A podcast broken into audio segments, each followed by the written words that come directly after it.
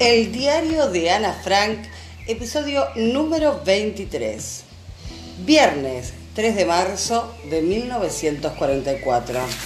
Mi querida Kitty, esta noche, mirando la velita, me puse contenta otra vez y me tranquilicé.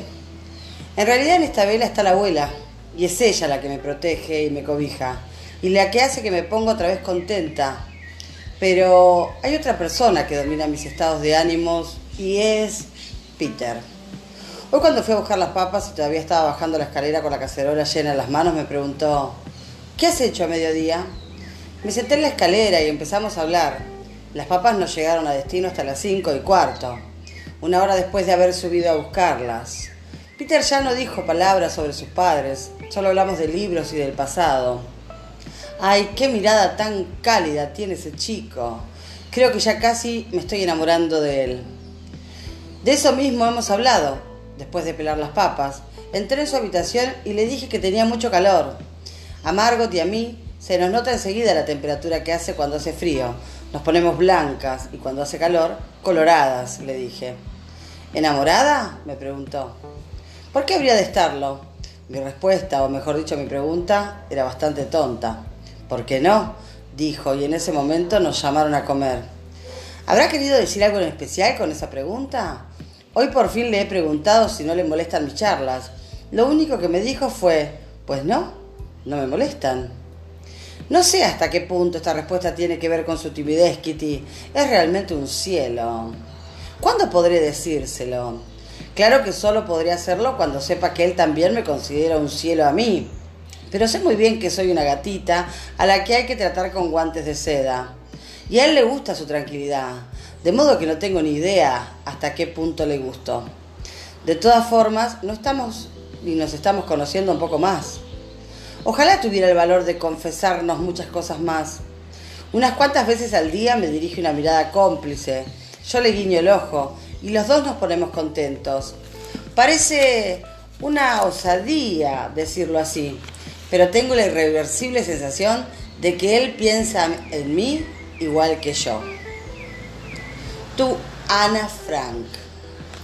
Sábado 4 de marzo de 1944. Querida Kitty, hacía meses y meses que no teníamos un sábado que al menos no fuera tan fastidioso, triste y aburrido como los demás. Y la culpa la tiene nada más ni nada menos que Peter.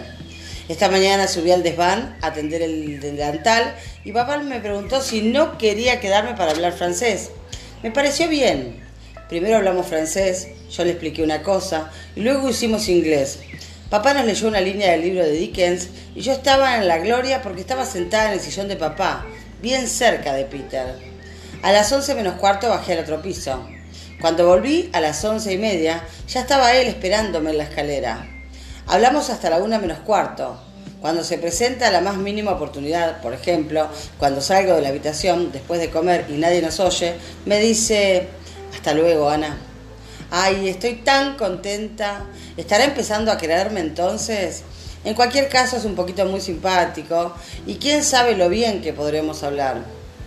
A la señora le parece bien que yo hable con él, pero hoy igual me preguntó en tono burlón, ¿puedo fiarme de lo que hacéis vosotros dos ahí arriba? Pues claro, protesté. Cuidado que me voy a ofender. De la mañana a la noche me alegra saber que veré a Peter. Tu Ana Frank. Postdata. Se olvidaba decirte que anoche cayó una cantidad enorme de nieve, pero ya ni se nota casi. Se ha fundido toda. Lunes 6 de marzo de 1944. Querida Kitty, ¿no te parece curioso que después de que Peter me contara aquello de sus padres, ahora me siento un poco responsable por él?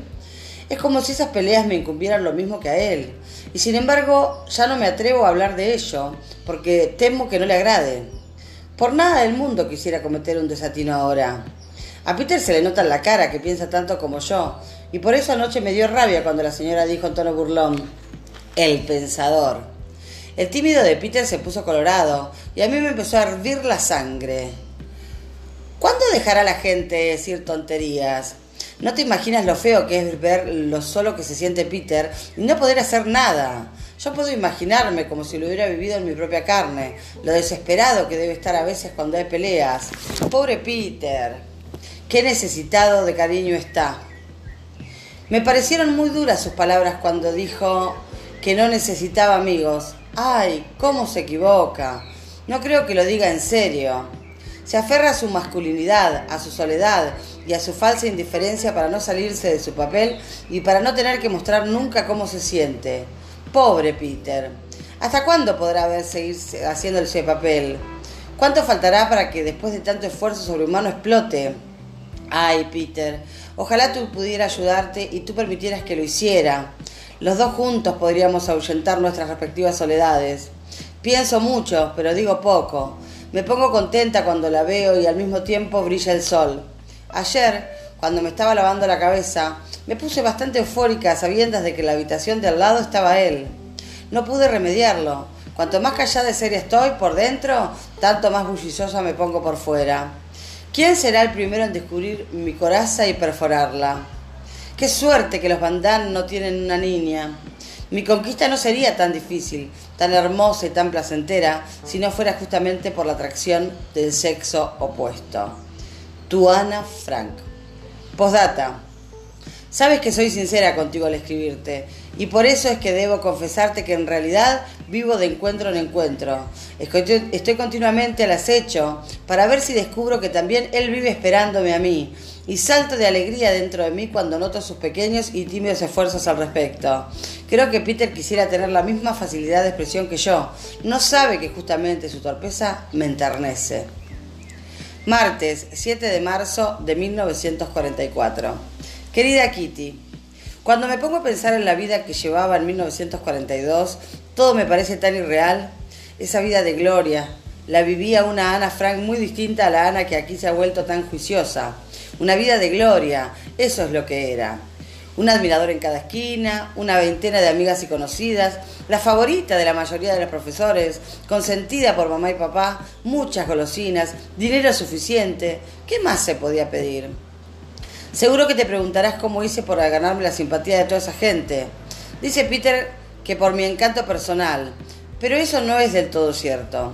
A todos los profesores les gustaban y les divertían mis respuestas ingeniosas, mis ocurrencias, mi cara sonriente y mi ojo crítico. No había más. Era terriblemente coquetona y divertida. Además tenía algunas ventajas por las que me ganaba el favor de los que me rodeaban. Mi esmero, mi sinceridad y mi generosidad. Nunca le habría negado nada a nadie, fuera quien fuera, ¿eh? que en la clase copiara de mí, repartía golosinas a manos llenas y nunca se me subían los humos. No me habré vuelto temeraria después de tanta admiración. Es una suerte que en medio de todo aquello, en el punto culminante de la fiesta, volviera de repente a la realidad. Y ha tenido que pasar más de un año para que me diera cuenta de que ya nadie me demuestra su admiración. ¿Cómo me veían en el colegio? ¿Como la que dirigía las bromas y los chistes? siempre haciendo la gatillo y nunca de mal humor o lloriqueando, no era de sorprender que a todos les gustara acompañarme al colegio en bici o cubrirme de atenciones.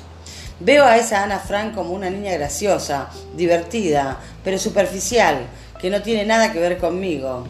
¿Qué es lo que ha dicho Peter de mí? Siempre que te veía estabas rodeada de dos o más chicos y un grupo de chicas. Siempre te reías y eras el centro de la atención. Tenía razón. ¿Qué es lo que ha quedado de aquella Ana Frank? Ya sé que he conversado mi sonrisa y la he conservado, mi manera de responder, y que aún no he olvidado cómo criticar a la gente, e incluso lo hago mejor que antes, y que sigo coqueteando y siendo divertida cuando quiero. Ahí está el quid de la cuestión. Una noche, un par de días, una semana, me gustaría volver a vivir así, aparentemente despreocupada y alegre, pero al final de esa semana estaría muerta de cansancio y al primero que se le ocurriera hablarme de algo interesante le estaría enormemente agradecida. No quiero admiradores, sino amigos. No quiero que se maravillen por mi sonrisa lisonjera, sino por mi manera de actuar y mi carácter.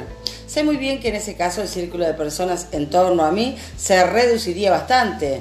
Pero, ¿qué importaría que no me quedaran sino unas pocas personas? Pocas, pero sinceras. Pese a todo, en 1942 tampoco era eternamente feliz. A menudo me sentía abandonada, pero como estaba ocupada de la mañana a la noche, no me ponía a pensar y me divertía todo lo que podía, intentando, consciente o inconscientemente, ahuyentar con bromas el vacío. Ahora examino mi propia vida y me doy cuenta de que al menos una fase ha concluido irreversiblemente, la edad escolar, tan libre de preocupaciones y problemas que nunca volverá. Ya ni siquiera la he hecho de menos, la he superado. Ya no puedo hacer solamente tonterías, una pequeña parte en mí siempre conserva su seriedad. Veo mi vida de niña hasta el año nuevo de 1944 como bajo una lupa muy potente. En casa, la vida con mucho sol, luego aquí en 1942, el cambio tan repentino, las peleas, las recriminaciones, no lograba entenderlo, me había tomado por sorpresa y la única postura que supe adoptar fue la de ser insolente. Luego, los primeros meses de 1943, los accesos de llanto, la soledad, el ir dándome cuenta paulatinamente de todos mis fallos y defectos, que son tan grandes y que parecían ser dos más veces más grandes, de día hablaba y hablaba. Intentaba atraer a Pim hacia mí, pero sin resultado. Me veía ante la difícil tarea de hacerme a mí misma de tal forma que ya no me hicieran esos reproches que tanto me oprimían y desalentaban. Después del verano de ese año las cosas mejoraron. Dejé de ser tan niña, me empezaron a tratar como una adulta. Comencé a pensar, a escribir cuentos y llegué a la conclusión de que los demás ya no tenían nada que ver conmigo, que no tenían derecho a empujarme de un lado para otro como si fuera el péndulo de un reloj. Quería reformarme a mí misma según mi propia voluntad. Comprendí que me podía pasar sin mamá de manera total y absoluta, lo que me dolió, pero algo que me afectó mucho más fue darme cuenta de que papá nunca llegaría a ser mi confidente. No confiaba en nadie más que en mí misma. Después de Año Nuevo, el segundo gran cambio, mi sueño, con el que descubrí mis deseos de tener un amigo o novio. No quería una amiga mujer, sino un amigo varón. También descubrí dentro de mí la felicidad y mi coraza de superficialidad y alegría pero de tanto en tanto me volvía silenciosa. Ahora no vivo más que para Peter, porque de él dependerá en gran medida lo que me ocurra de ahora en adelante. Y por las noches, cuando acabo mis rezos pronunciando las palabras Te doy las gracias por todas las cosas buenas, queridas y hermosas, oigo gritos de júbilo dentro de mí, porque pienso en esas cosas buenas, como nuestro escondite, mi buena salud y todo mi ser, en las cosas queridas, como Peter, y esa cosa diminuta y sensible que ninguno de los dos se atreve a nombrar aún, el amor, el futuro, la dicha, y en las cosas hermosas como el mundo, la naturaleza y la gran belleza de todas las cosas hermosas juntas. En estos momentos no pienso en la desgracia, sino en todas las cosas bellas que aún quedan. Ahí están, gran parte de la diferencia entre mamá y yo. El consejo que ella da para combatir la melancolía es, piensa en toda la desgracia que hay en el mundo y alégrate que no te pase a ti. Mi consejo es, sal fuera, a los prados, a la naturaleza y al sol.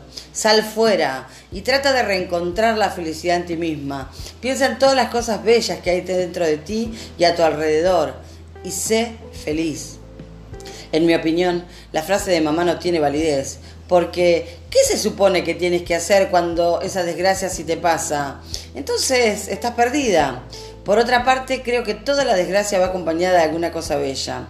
Y si te fijas en ella, descubres cada vez más alegrías y encuentras un mayor equilibrio. Y el que es feliz hace feliz a los demás. El que tiene valor y fe nunca estará sumido en la desgracia. Tu Ana Frank.